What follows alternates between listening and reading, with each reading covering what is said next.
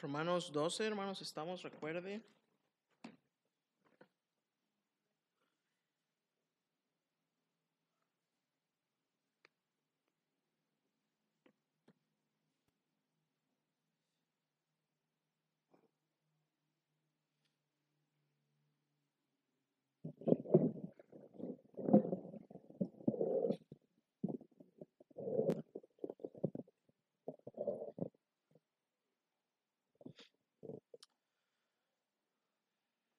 Como les mencioné hace unos momentos, vamos a estar meditando en los primeros dos versos de este capítulo. Y vamos a comenzar a ver ya una serie de enseñanzas de Pablo, primordialmente, y del Espíritu Santo, por supuesto, sobre el proceder del cristiano, cómo el cristiano debe vivir. ¿Cuál es su forma entonces? Con... Ve para allá con los niños, Basti. ¿No quieres ir a la clase?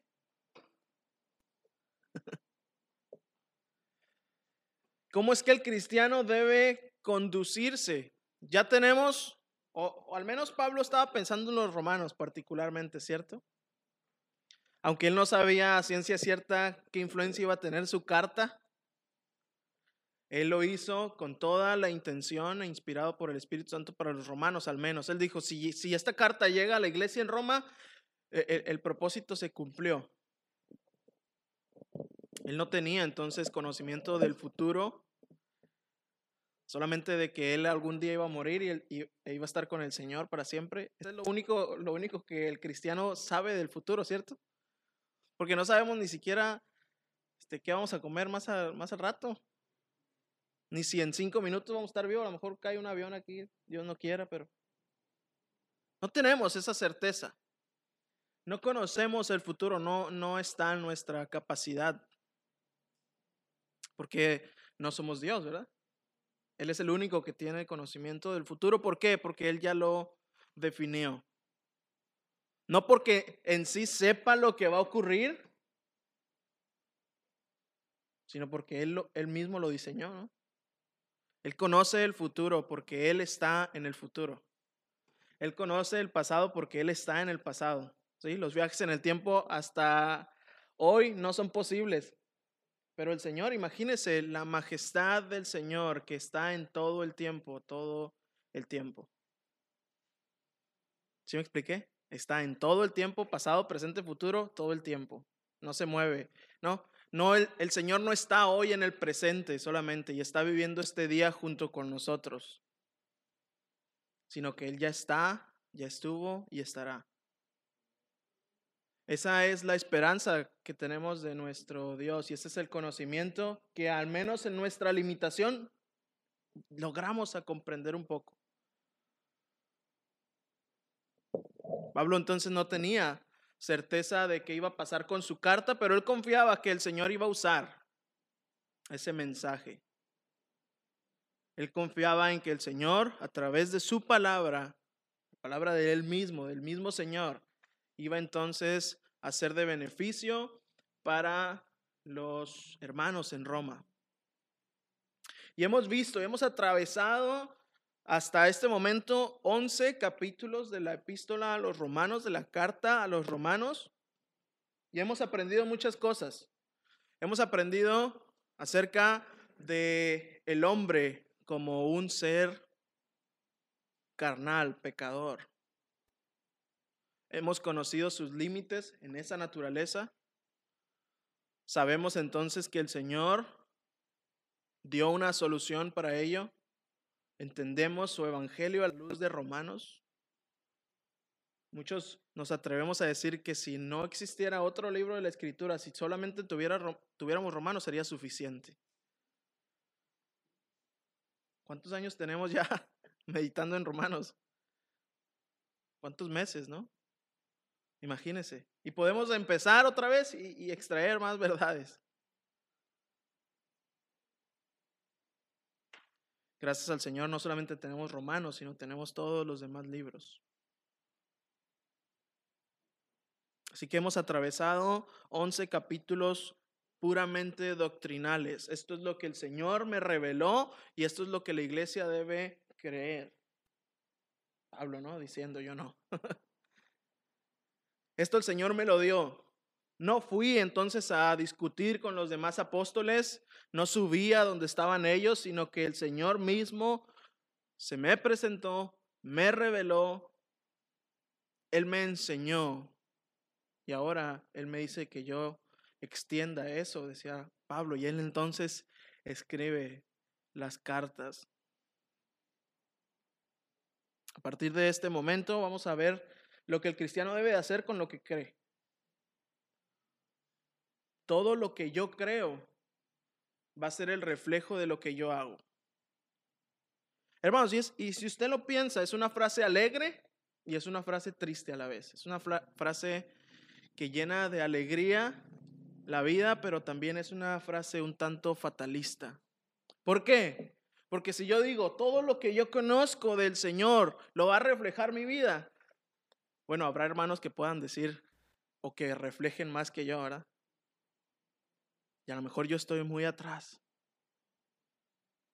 Y es una frase alegre, ¿por qué? Porque me estoy moviendo hacia adelante, pero siento que estoy todavía muy atrás. Hermanos, usted planteese eso en forma de pregunta. ¿Lo que yo creo lo estoy manifestando? Todas mis convicciones cristianas están viendo reflejadas por mis hijos, primero por mi familia, después se extiende un poquito más a la familia exterior, a los familiares, a la sociedad. Lo que yo creo es lo que mi vida está reflejando.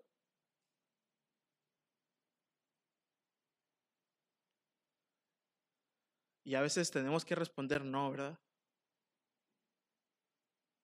Y a veces podemos responder, sí, gracias a Dios.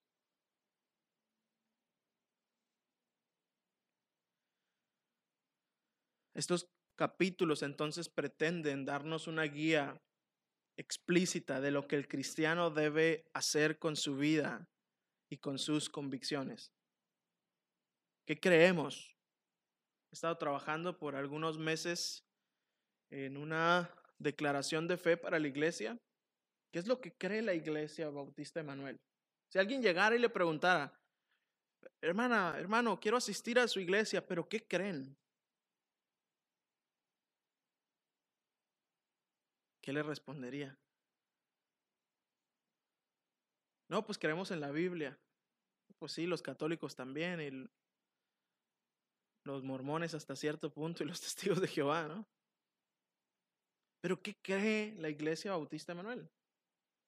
Así que me he dado la tarea, algunos hermanos ya han revisado esta declaración de fe. No es una declaración de fe exhaustiva, no es una constitución tampoco, ¿verdad? Porque nuestra constitución es la escritura.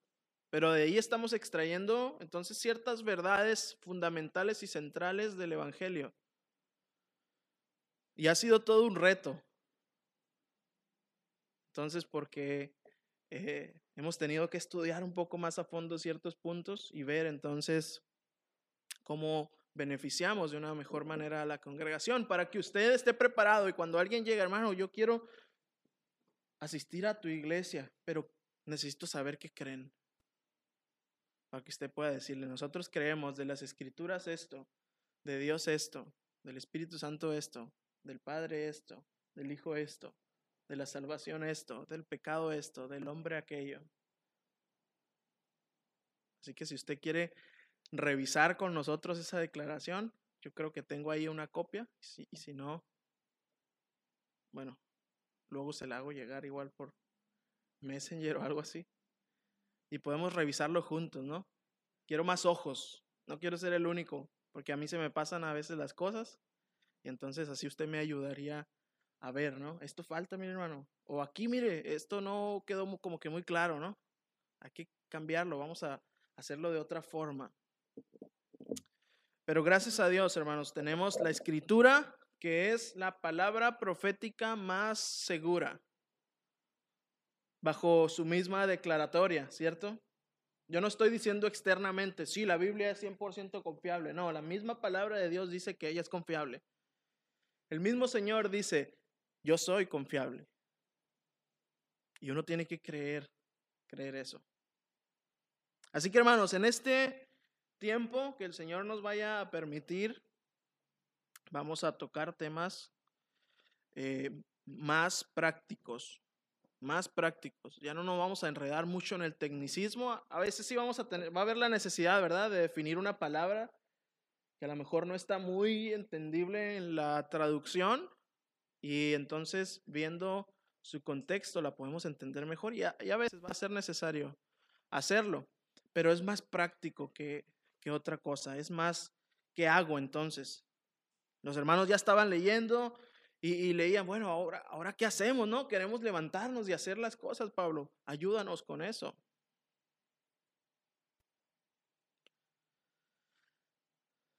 Versículo 1 y 2. Así que, hermanos, os ruego por las misericordias de Dios que presentéis vuestros cuerpos en sacrificio vivo, santo, agradable a Dios que es vuestro culto racional. No os conforméis a este siglo, sino transformaos por medio de la renovación de vuestro entendimiento, para que comprobéis cuál sea la buena voluntad de Dios, agradable, agradable y perfecta. Acompáñeme a orar. Señor, te rogamos que tú puedas instruirnos a través de tu palabra que tú puedas, Señor, guiarnos en ella a lo que debemos de, hacer. Guíanos, Señor, ahora que tenemos el entendimiento y el conocimiento de tu palabra, a entonces no solamente como lo dices, hacer, ser oidores, sino hacedores también. Que ese conocimiento no se quede en nuestra cabeza, Señor, sino que ese conocimiento se vea reflejado en lo que yo hago, en lo que yo soy, en lo que somos también colectivamente como iglesia. Así que Señor, nos disponemos a meditar en tu palabra. Sé tú el que se lleve la gloria. Sé tú, Señor, el que nos bendiga.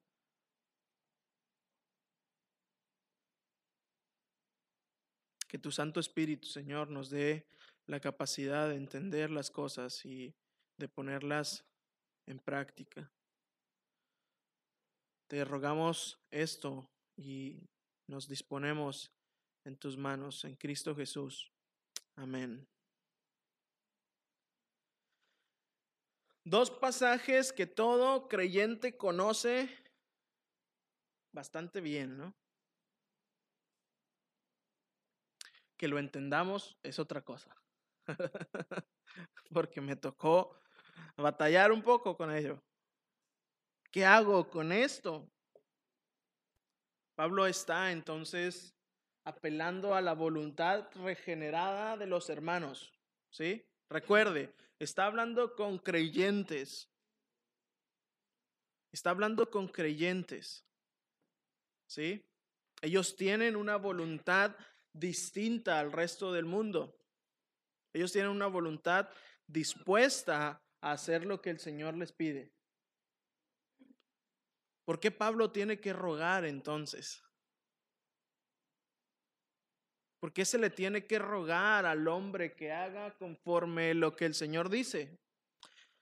Les ruego, hermanos. Pablo está hablando entonces a esa voluntad.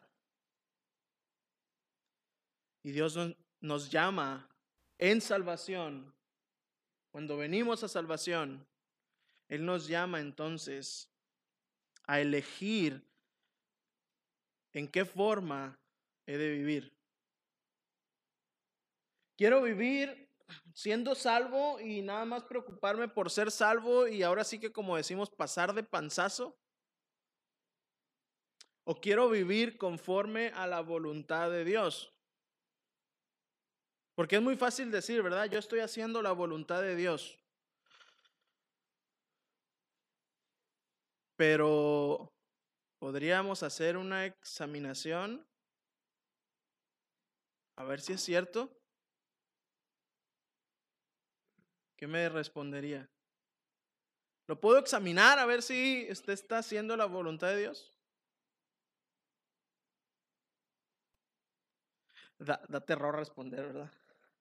da cierto miedo responder, porque nosotros nos conocemos a nosotros mismos y sabemos, aparte de que no le podemos mentir al Señor. Pablo está entonces rogando a esos creyentes que tienen una nueva voluntad, una nueva eh, naturaleza, a que ellos elijan cómo deben vivir. Y él entonces empieza a presentar ciertos elementos como un cristiano debe vivir. Cuando hablo de elección, no quiere decir que usted puede decidir si obedece o no al Señor. ¿Sí? Sino que usted tiene que obedecer al Señor. Si usted no lo hace, pues usted va a tener sus consecuencias, ¿cierto?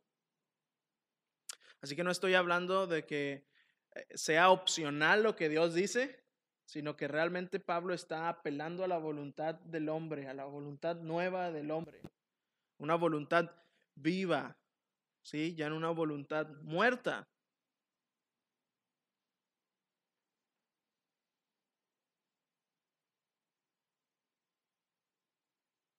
Así que, hermanos, esa expresión nos deja ver entonces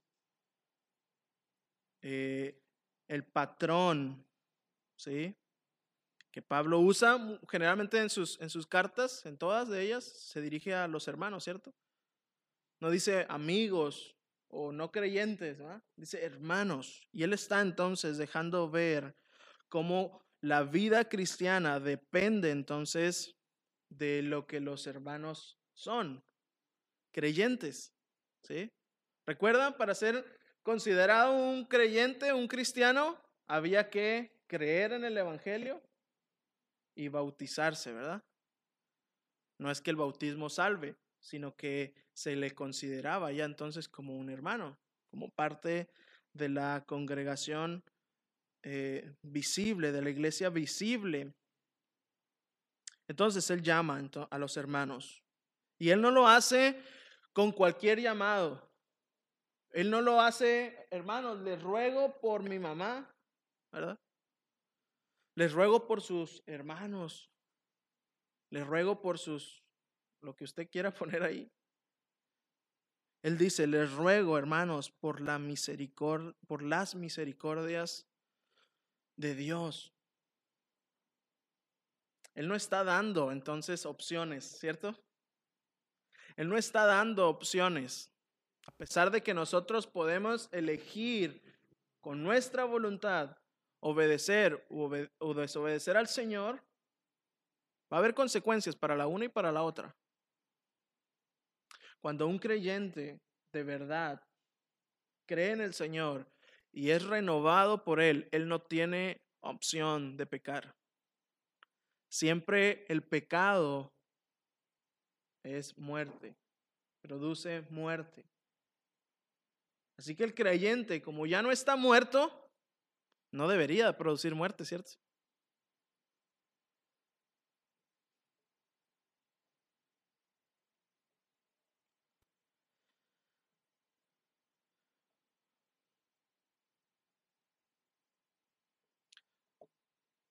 ¿Qué son las misericordias de Dios ahora? ¿A qué se está refiriendo Pablo? Bueno, al capítulo 1 hasta el capítulo 11. Pablo está hablando de, en esa perspectiva. Les ruego, hermanos, por todo lo que ya les enseñé, por todo lo que ya hemos visto y estudiado y escudriñado, por todo eso, hermanos, que ustedes ya saben y que en su mente está, les ruego que hagan lo que les estoy diciendo. Les ruego que vuelvan su voluntad a Cristo y solo a Cristo. Les ruego, hermanos, por las misericordias de Dios, por todo el deber doctrinal que el cristiano tiene, que es, es interesante Es interesante lo posterior que dice Pablo, que presentéis vuestros cuerpos en sacrificio vivo. Usted sabe, los paganos en aquella época decían que el cuerpo, bueno, era materia, era malo, que no debía de prestársele atención al cuerpo, pero al espíritu sí, el espíritu es el bueno. Y entonces me debo de concentrar en las cosas espirituales, no tanto en las cosas carnales. Así que si algo trae satisfacción a mi vida, Dios no ve eso, alguna carnalidad, sino que Dios ve el espíritu. Pablo entonces da una perspectiva correcta de lo que el cuerpo significa para el Señor. Ustedes ya saben todo lo respecto al Evangelio, todo lo que les he dicho. Ahora yo quiero, Pablo, el Señor hablando a través de Pablo, que presenten sus cuerpos en sacrificio vivo, santo, agradable a Dios, que es vuestro culto racional. A veces me preguntan, bueno, este, ¿es malo hacerse tatuajes? Bueno, la, escritura no es clara en cuanto a esas cosas. ¿Es malo tomar una copa de vino? La escritura no dice no tomes vino, dice no te embriagues. Y hay cosas que son grises, ¿verdad? No son blancas ni son negras, son grises. Y, donde no hay un pasaje específico para responder eso, yo vengo a estos dos pasajes. y hago entonces una lista y digo, a través de esto yo voy a presentar mi cuerpo como un sacrificio vivo, santo, agradable al Señor.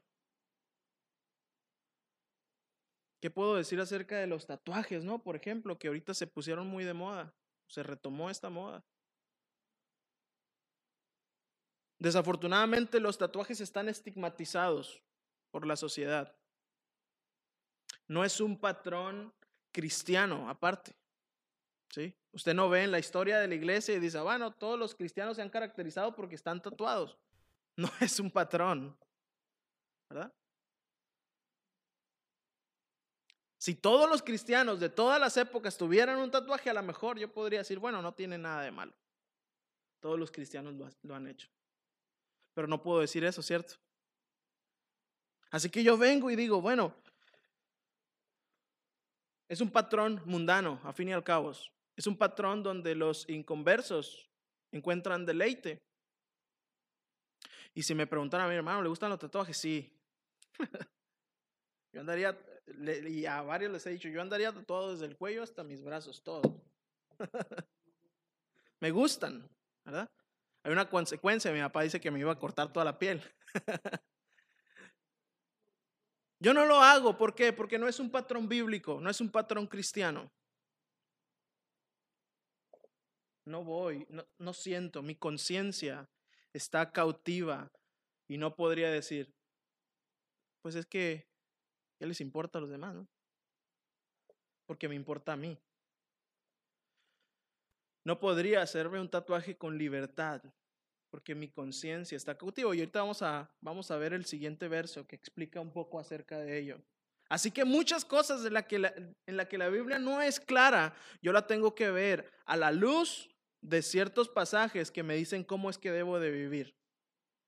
Al fin y al cabo, iglesia significa los llamados, los convocados afuera. Como les decía, hablando de tatuajes, tatuarse es un patrón mundano. ¿Sí? Y el Señor me llamó de ahí. Me sacó de ahí. Por lo tanto, no tengo que seguir un patrón. No tengo por qué hacerlo. Le estoy diciendo que no se tatúe, no. No estoy diciendo eso. Le estoy diciendo que se tatúe tampoco, menos. Yo recomendaría que no, por muchos otros factores. Pero cuando uno tiene cautivada su conciencia y su entendimiento a la luz de las escrituras, uno rechaza muchas cosas, aunque sean de sus gustos. Y aunque muchas veces no tengan nada de malo. Uno se niega a sí mismo, toma su cruz y sigue y sigue al Señor. Así que bueno, jóvenes, ¿no? Sobre todo. Y adultos, ¿no? Que también a lo mejor tienen sus tentaciones. No sé si sea una de ellas. Pero considere esto, considere lo que más adelante vamos a decir también y véalo a la luz entonces de a lo mejor el conflicto que usted trae en su mente. ¿Sí? De que, bueno, la Biblia no especifica muy bien eso, pero, pero ¿qué hago, no? Y a veces nos da temor de preguntar. Bueno, espero que a la luz de este pasaje usted pueda contextualizar su eh, inquietud. Mire lo que dice un hermano acerca de presentar el cuerpo a Dios en, contraste con lo que decían los paganos, en comparación con el hecho de que los paganos están prontos para sacrificar, eh, en sacrificar para obtener misericordia. La fe bíblica enseña que la misericordia divina provee el fundamento del sacrificio como una respuesta apropiada. Los paganos entonces estaban sacrificando y ellos se, se sacrificaban incluso, no en muerte, sino que se sacrificaban en hacer, en, eh, evitar hacer muchas cosas. Y eso ellos lo hacían para obtener misericordia. Es que si yo me sacrifico de esta forma, Dios va a tener misericordia de mí. Usted lo ve en los ejemplos de los fariseos, cómo ellos ayunaban, ¿no? Y, y hasta el punto de verse demacrados, porque ellos pensaban que eso iba a traer la misericordia del Señor. Dice, la fe bíblica enseña que la misericordia divina provee el fundamento del sacrificio como una respuesta apropiada. Usted ya no tiene que hacer ningún sacrificio para encontrar la misericordia. El Señor ya lo ha hecho por usted. Pero usted tiene un deber ahora como cristiano de sacrificarse de otra forma. Usted ya no tiene que morir. ¿Sí? Si yo quisiera pagar por mi pecado, yo tendría que morir. Y quién sabe si, si alcanzaría mi sangre para mis mismos pecados. Pensemos un poco en las misericordias de Dios, entonces, que está describiendo Pablo. Lo que hemos visto en los 11 capítulos, justificación, ¿verdad? Adopción en Jesús e identificación con Cristo. La gracia del Señor, no la ley, el don del Espíritu Santo que mora en nosotros, ayuda en la aflicción, posicionados en la elección de Dios, la certeza de una gloria venidera, la confianza de no estar separados de un Dios de amor, total confianza en la fidelidad continua de Dios. Hasta ahora hemos visto estos temas. Pablo se está refiriendo a estas como las misericordias de Dios. Oye, ¿por qué tú vives una vida impía cuando sabes que es la justificación, que el Señor te ha justificado, cuando sabes que Él te ha adoptado y te ha identificado con Cristo, cuando sabes que Él te ha dado gracia, cuando sabes que tú tienes el don del Espíritu, etcétera? ¿Por qué tienes que vivir de una forma pecaminosa? El Señor está rogando, les ruego, porque ya saben estas cosas y porque sé que si no lo hacen van a tener consecuencias, les ruego que presenten sus cuerpos en sacrificio, en sacrificio vivo. Debemos creer, hermanos, que estas misericordias divinas tienen poderes persuasivos, ¿sí? Tienen el poder de persuadirnos sobre nuestra voluntad. Hermanos, si usted está viviendo una vida impía delante del Señor, y aún así conoce la doctrina de la justificación, por ejemplo, cuidado. La doctrina sola de la justificación debería motivarnos, debería persuadirnos a vivir de una forma digna delante del Señor. Y usted puede aplicar toda, todo esto a cada doctrina encontrada en el libro de Romanos. La elección debería ser un motivador, un, poder persuasivo para que yo viva conforme a la elección del Señor.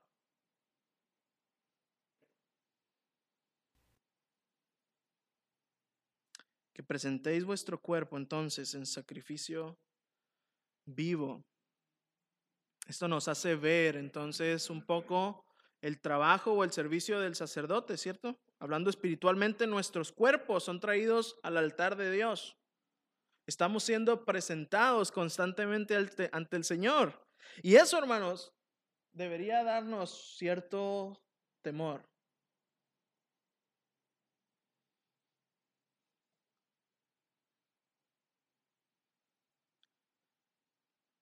¿A qué se refiere el cuerpo? ¿Solamente a mi carne?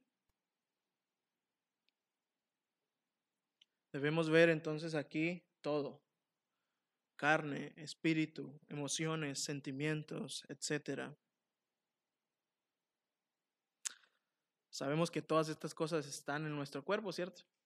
No están externas a ellos, a Él, perdón.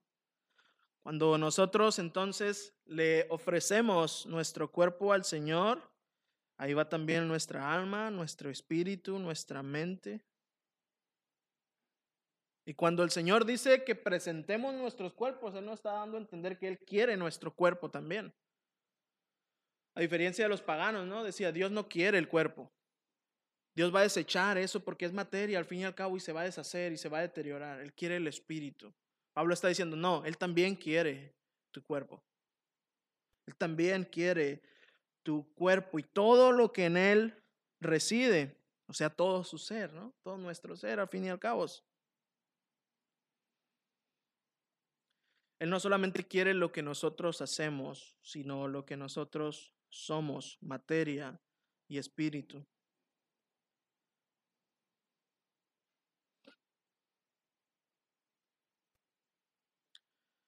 Mire lo que dice el comentario de un hermano respecto al cuerpo. Un griego nunca pensaría en, en presentar perdón, su cuerpo a Dios. ¿Sí? Un griego jamás lo pensaría. ¿Cómo mi cuerpo a Dios? No. Ellos pensaban que su cuerpo era tan poco espiritual que a Dios no le importaba. Aquí Pablo nos muestra que a Dios le importa nuestro cuerpo. Nos recuerda que Dios ha comprado a nuestros cuerpos con un precio. Él no solo compró nuestra alma para salvación y para su glorificación futura, sino que Él también habla de cuerpos glorificados, ¿cierto? Así que Él pagó por su cuerpo. Él pagó por su alma, Él pagó por sus emociones, Él pagó por su mente, Él pagó por todo su ser. Esta es la perspectiva correcta de lo que el Señor requiere de todos nosotros. No de todos nosotros, de todos nosotros. ¿Sí? Espíritu, alma, cuerpo. Todo está incluido. ¿Cómo debemos presentar nuestro cuerpo? Como un sacrificio vivo. Las personas del primer siglo, los judíos, los paganos, sabían que eh, de primera mano, pues en qué consistía un sacrificio, ¿cierto? Ellos estaban muy familiarizados con los sacrificios. Se sacrificaba una cantidad de animales para una cantidad de propósitos distintos.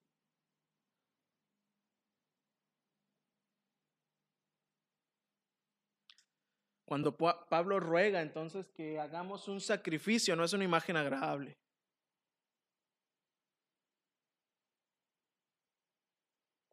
Yo no sé si usted ha presenciado cuando van a comer un borrego, un chivo, una vaca y cuando entonces toca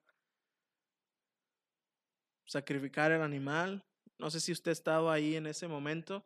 No es, no es una imagen muy agradable que digamos, ¿verdad? todo se llena de sangre, todo huele mal.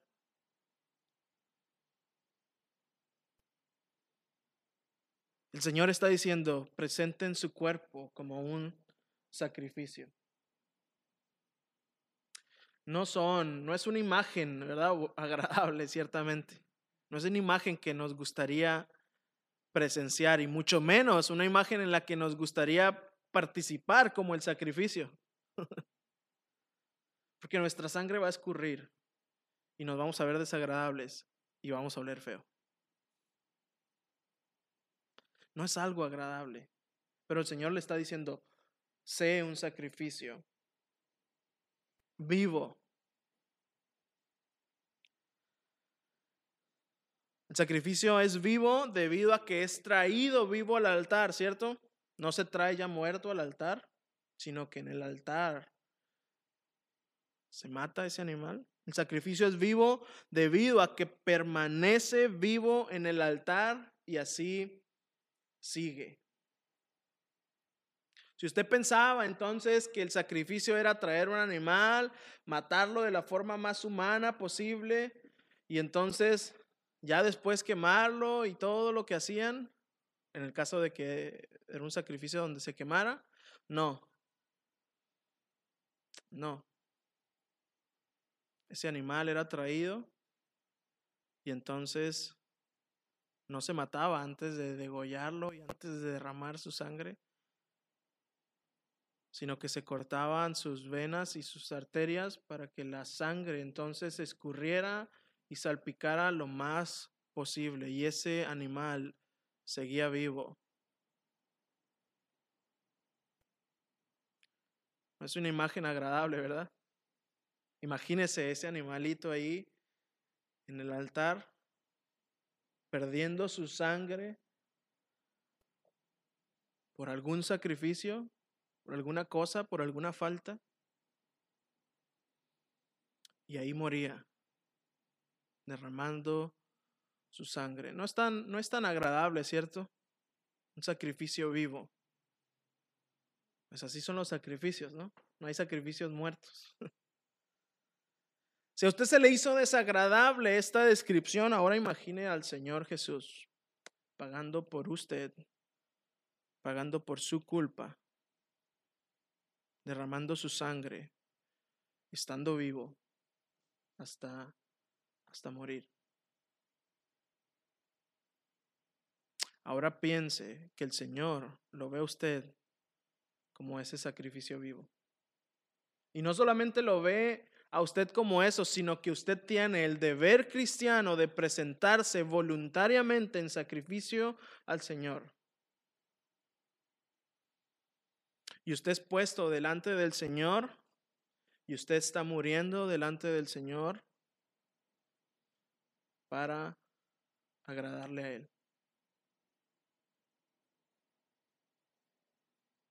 Santo agradable a Dios. Cuando ofrecemos, hermanos, nuestro cuerpo, tiene que cumplir con estas características, ¿cierto? Santo, agradable a Dios. Dios espera que sea un sacrificio santo y aceptable. El estándar para los sacrificios en el Antiguo Testamento, eh, usted sabe, tenía unos estándares muy altos, ¿verdad? Tenía que ser un macho sin defecto, no tenía que tener ninguna clase de mancha, ni, de, ni defecto, nada. No tenía que tener ninguna enfermedad genética. No podía ser ciego, no podía ser sordo, no le podía faltar una pezuña. Tenía que ser perfecto, ¿sí? En este sentido. Y entonces así va a ser agradable al Señor. En el Nuevo Testamento, el sacrificio vivo que Pablo está rogando a los hermanos que presenten su cuerpo no es inferior a este estándar.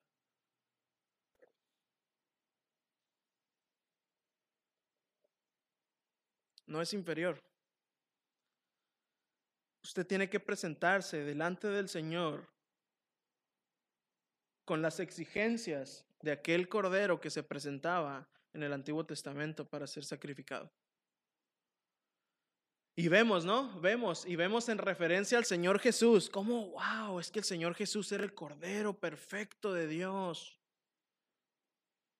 Y cómo entonces la imagen en el Antiguo Testamento revela a Cristo en el Nuevo. El Señor está demandando lo mismo de nosotros. ¿No me cree? Vuelva a leer el versículo 1. Presenten su cuerpo en sacrificio vivo, santo, agradable al Señor. No está hablando de Cristo, ¿verdad? Está hablando de la iglesia de los hermanos, presenten ustedes su cuerpo en sacrificio vivo, santo, agradable al Señor.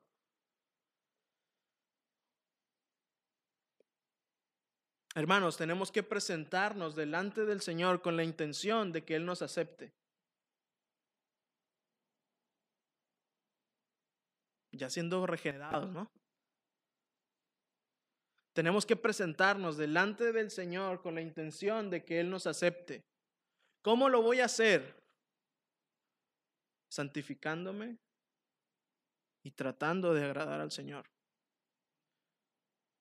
¿Vamos a hacerlo perfecto?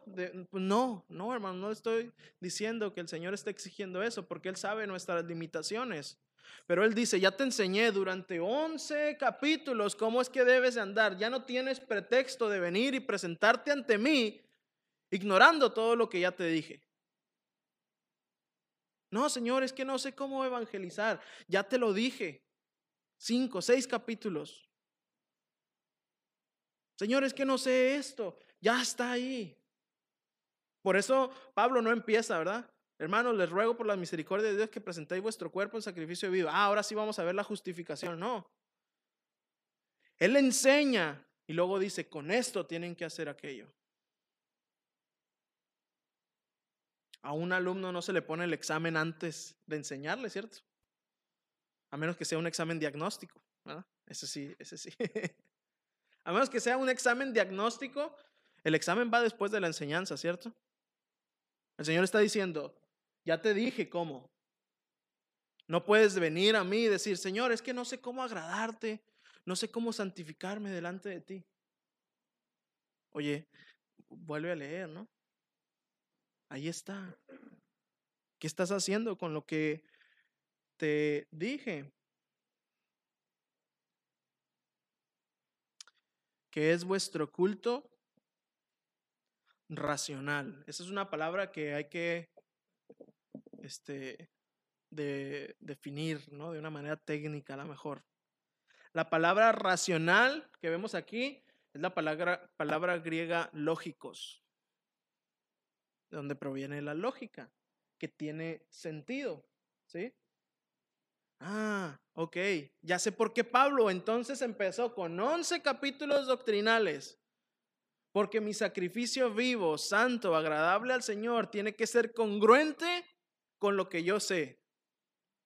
Porque no puede ser congruente con lo que no sé, ¿verdad? Porque yo le estaría atinando, bueno, ¿qué, qué, ¿qué le agrada a Dios, no? A ver, voy a hacer esto, a ver si esto le agrada. Voy a hacer aquello a ver si aquello le agrada. Pablo está diciendo, no, ustedes ya tienen cómo van a hacer un sacrificio vivo, cómo se van a santificar, cómo va a ser entonces eso, su culto al Señor. Pablo dice, tiene lógica. no está diciendo. Es lógico el culto. No es incongruente.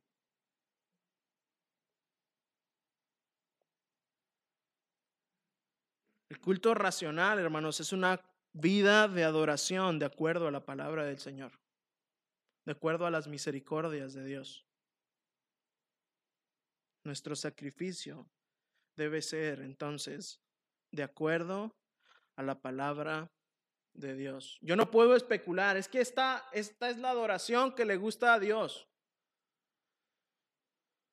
Me, me parece curioso estaba leyendo, leyendo un libro y, y déjeme leerle esto. Dice, la sagrada alteridad de Dios es un hecho que los hijos de Aarón olvidaron, pero solo lo olvidaron una vez. Porque ellos murieron, ¿no? Después de ignorar la santidad del Señor y cómo es que se le debía de adorar, ellos murieron. Ellos pretendieron ofrecerle un mejor sacrificio al Señor y Él terminó sus vidas. Así que, hermanos, tenemos la oportunidad de olvidar cómo adorar al Señor, pero una sola vez. Así que Pablo fue y el Señor fueron muy misericordiosos. Bueno, el Señor fue muy misericordioso en dejarnos 11 capítulos para yo saber cómo proceder en mi sacrificio para yo saber cómo es que mi culto al Señor debe ser lógico, debe tener razón. Me causó mucha risa ese comentario del hermano, tiene mucho sentido y después me causó terror. Decía, Señor, que no me olvide de tu santidad. Que no me olvide de tu santidad. El sacrificio de un animal era un culto racional, pero únicamente para aquel que traía el sacrificio, no por el sacrificio en sí. Bajo el nuevo pacto tenemos misericordias más grandes, así que es racional el ofrecer un sacrificio más grande.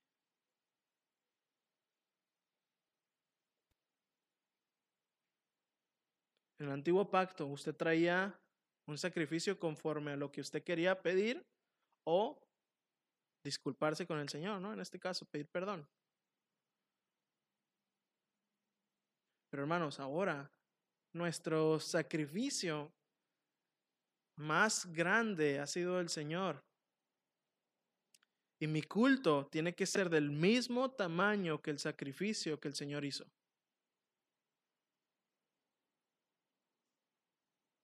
Estamos un poquito lejos, ¿cierto? Estamos un poquito lejos, bastante lejos. La misericordia que el Señor Jesús solamente tuvo en morir. Es más, no, no en morir solamente, en venir a la tierra, en humillarse de esa forma. Esa misericordia de Dios, de ese tamaño, tiene que ser nuestro culto. Ahora añádale todo lo que hizo el Señor. Vivió una vida perfecta.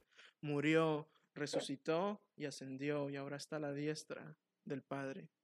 Ahora vea a la luz de toda esa obra del Señor, con las misericordias que ha derramado a través del tiempo hasta donde estamos nosotros, de ese tamaño debe ser nuestro culto al Señor. Poco grande, ¿cierto? No os conforméis a este siglo, sino transformaos por medio de la renovación de vuestro entendimiento para que comprobéis cuál sea la buena voluntad de Dios, agradable y perfecta. No os conforméis a este siglo. Esta expresión nos advierte entonces que vivimos en un sistema del mundo, un sistema gobernado por el diablo. El Señor dio esa autoridad al enemigo de gobernar el sistema, pero Él sigue siendo el rey soberano y él sigue orquestando entonces incluso el mover de eh, Satanás. Pero eso nos da a entender entonces que vivimos en un mundo caído, en un sistema mundano. La cultura popular y la manera de pensar, la cual está en rebelión en contra de Dios, trata de hacernos, de conformarnos a su patrón impío.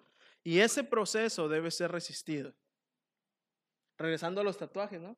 El mundo nos ha mostrado, es que no tiene nada de malo.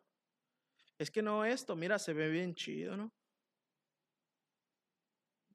Unos girasoles me pondré aquí. es que está padre, ¿no? Pues ¿qué tiene de malo? ¿Verdad? Y nos han cautivado tan sutilmente que a veces, que a veces caemos. El mundo siempre va a tratarnos de conformar a su sistema, de conformarnos a su sistema, creyendo o, hacernos, o haciéndonos creer que vamos a vivir por siempre, que este va a ser un planeta eterno y que tenemos que cuidarlo, ¿verdad? Sí, tenemos que cuidarlo, pero no es eterno. Al menos no en el propósito inmediato del Señor. algún momento todo el sistema va a caer y el Señor entonces va a renovar el cielo, va a renovar la tierra y Él va a gobernar, ahora sí, no con un sistema mundano, sino con un sistema divino. Así que hermanos, tengamos cuidado, tengamos cuidado de cómo nos conformamos en este mundo. Es que yo soy vegetariano porque tú no sabes cuántos litros de agua se desperdician cuando la carne es procesada y que tenemos que cuidar el agua. Y estamos preocupados porque creemos que vamos a vivir para siempre en este mundo. O en, o en este mundo caído, ¿no? Y, se nos ha adoctrinado de una manera muy sutil que tiene cierto sentido, pero que no es la verdad. Y esa es, la, esa es una de las peleas que el cristiano tiene contra el mundo, o sea, contra el sistema. ¿Sí?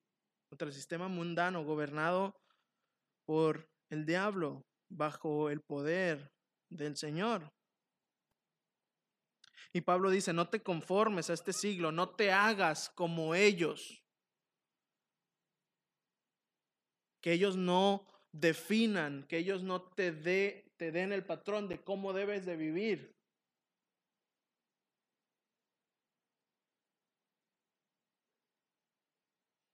Sino renueva, renueva tu entendimiento, transforma tu manera de pensar, porque el Señor ha renovado tu entendimiento.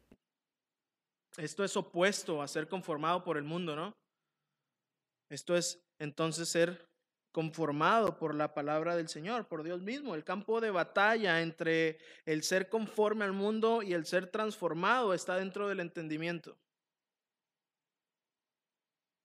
Lo que usted entienda de la escritura y lo que no entienda de ella lo va a conformar a este siglo o a la renovación de su entendimiento. ¿Quieres saber cómo vivir en un sacrificio vivo, santo, agradable al Señor? Renueva tu entendimiento a la luz de la Escritura. Es lo que Pablo está diciendo. No te conformes, no te hagas a este siglo sino hazte entonces al reino del Señor.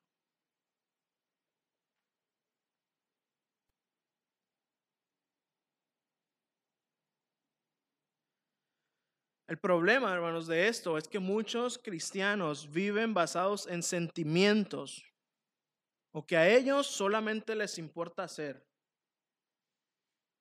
Sí, sí, es que no me digas, ¿no? Tanta doctrina, Dime qué hago. Ah, qué fácil. Pero tú no vas a entender.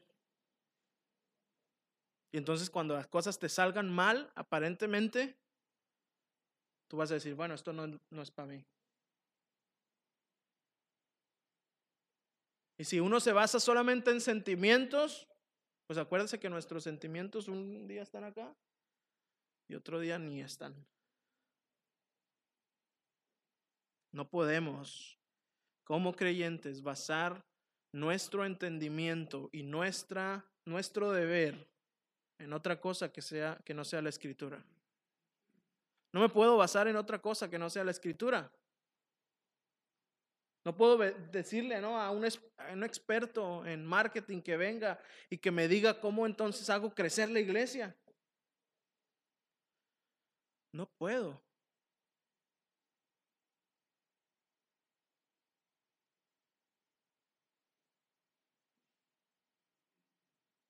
Dios nunca, hermanos, está en contra de los sentimientos o de una vida activa.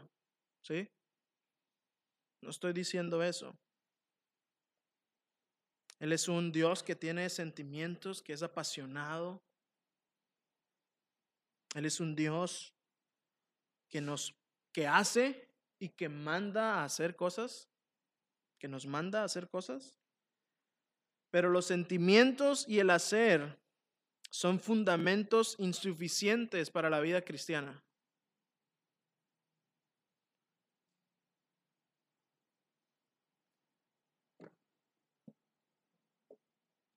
Porque imagínese, si de mi culto racional al Señor dependiera cómo me siento hoy, bueno, mi sacrificio algunas veces va a ser muy bueno y algunas veces va a ser terrible. O algunas veces ni siquiera va a haber.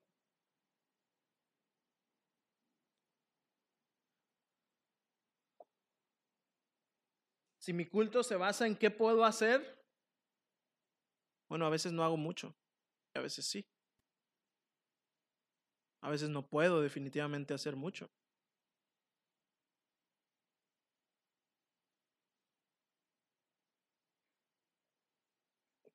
En lugar de definir mi sacrificio o mi culto al Señor con sentimientos o con mis acciones, debo de pensar qué es verdadero aquí, qué es la verdad, qué dice la palabra de Dios.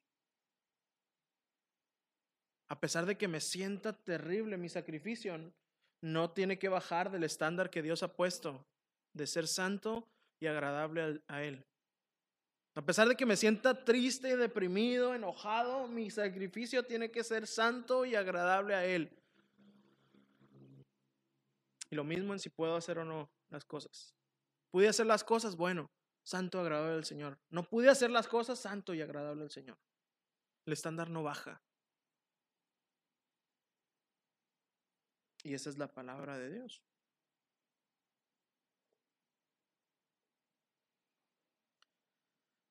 La palabra transformar o transformados que está ahí en su Biblia es una palabra griega que se dice más o menos metamorfo, es de donde viene la palabra metamorfosis, la cual describe, vaya, este suceso en la vida de este animal, o en este caso, de la renovación de nuestra mente pasa de un estado mental a otro distinto. No conserva nada. ¿Sí? No, es que no está mezclado y todo. No, no, no. Usted estaba en este, en este lugar, ahora pasó a ser algo distinto a lo que usted era. Por supuesto, sigue siendo la misma persona, ¿verdad?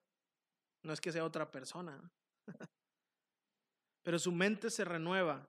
Antes, bueno, la moda, ¿no? La moda, ¿qué, qué? Tendencias 2020.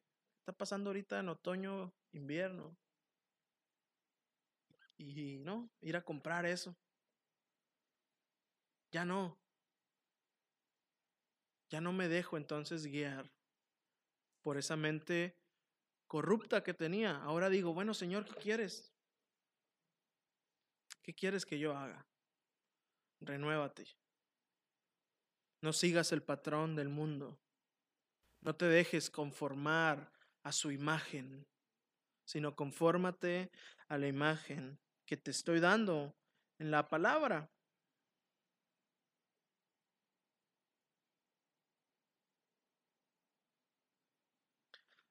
Segunda a los Corintios 3:18 menciona también esta, esta palabra, metamorfo. Dice, por tanto, nosotros todos, mirando a cara descubierta como en un espejo la gloria del Señor, somos transformados de gloria en gloria en la misma imagen, como por el Espíritu del Señor.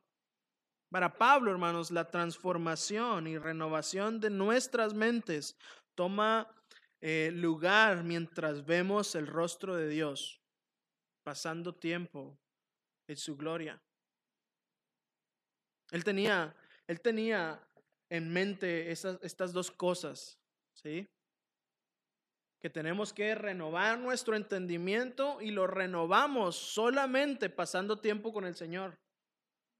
Usted no espere, ¿no? A estar sentado en el sillón y que, que en un momento a otro el entendimiento bíblico brote y ya lo tenga todo, ¿no? No, eso nunca va a pasar. Pasó con Pablo, ¿no? Pero no tenía la escritura.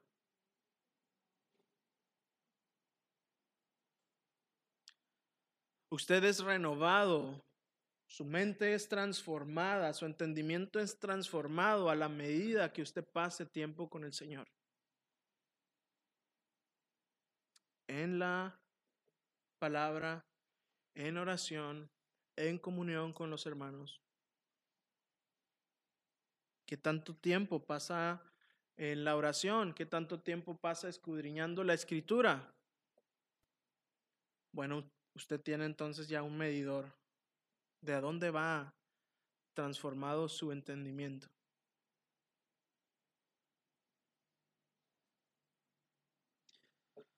para que comprobéis cuál sea la buena voluntad de Dios, agradable y perfecta. Mientras somos transformados o mientras sufrimos de esta metamorfosis desde adentro, la prueba es evidente en el exterior, por supuesto, ¿verdad?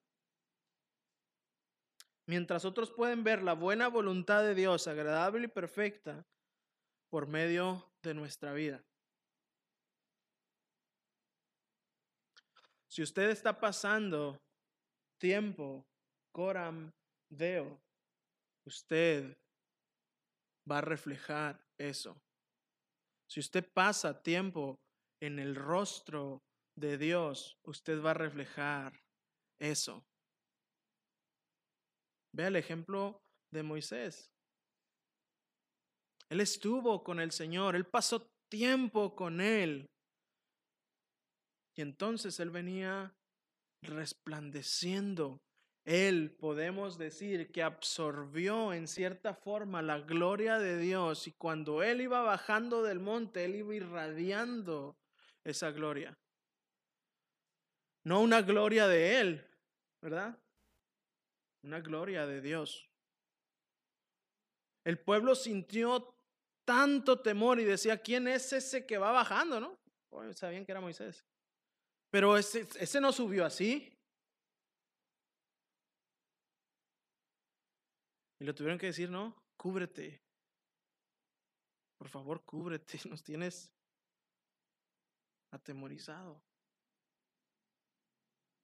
Hermano, en la medida que usted sufra esta transformación desde adentro, usted va a reflejar eso de forma externa. A usted le tienen que preguntar, ¿eres cristiano? O dicen, él es cristiano. Una gran diferencia, ¿verdad? Una gran diferencia.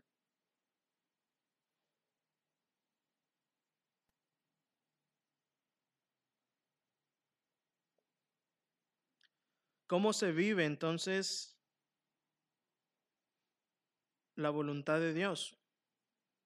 Debemos de tener en mente las riquezas que el Señor nos ha dado, no riquezas materiales, las misericordias de Dios. Esas son nuestra riqueza, hermanos, esa es nuestra gloria. La justificación, la elección, la glorificación, la esperanza eterna, esas son nuestras riquezas, hermano. Esa es nuestra gloria. Uno tiene que rendir culto lógico, racional. Tenemos que entonces decidir de forma voluntaria ceder todo nuestro ser y presentar un sacrificio vivo.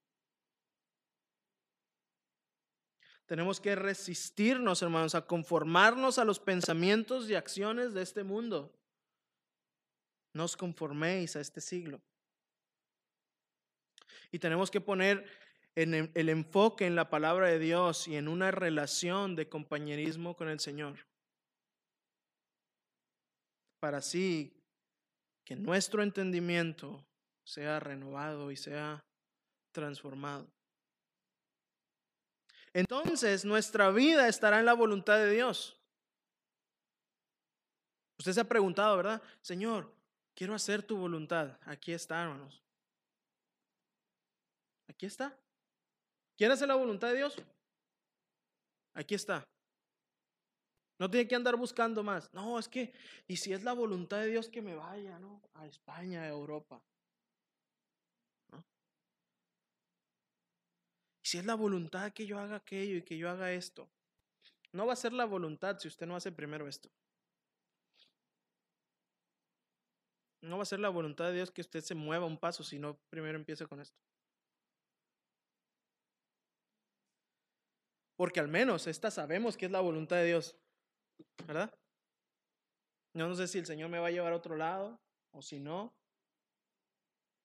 Pero sí sé que Él quiere que yo sea un sacrificio vivo, santo, agradable al Señor y que conforme mi mente a su palabra.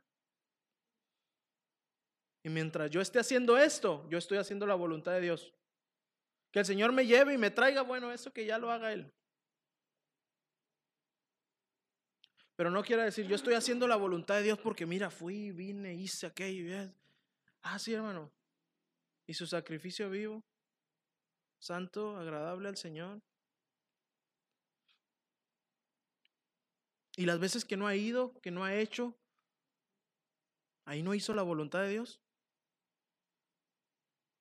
¿Ve por qué no debemos de basar nuestras cosas en sentimientos y en idas y venidas y esto y el otro? Porque a veces hacemos, porque a veces no, porque a veces estamos felices, porque a veces no.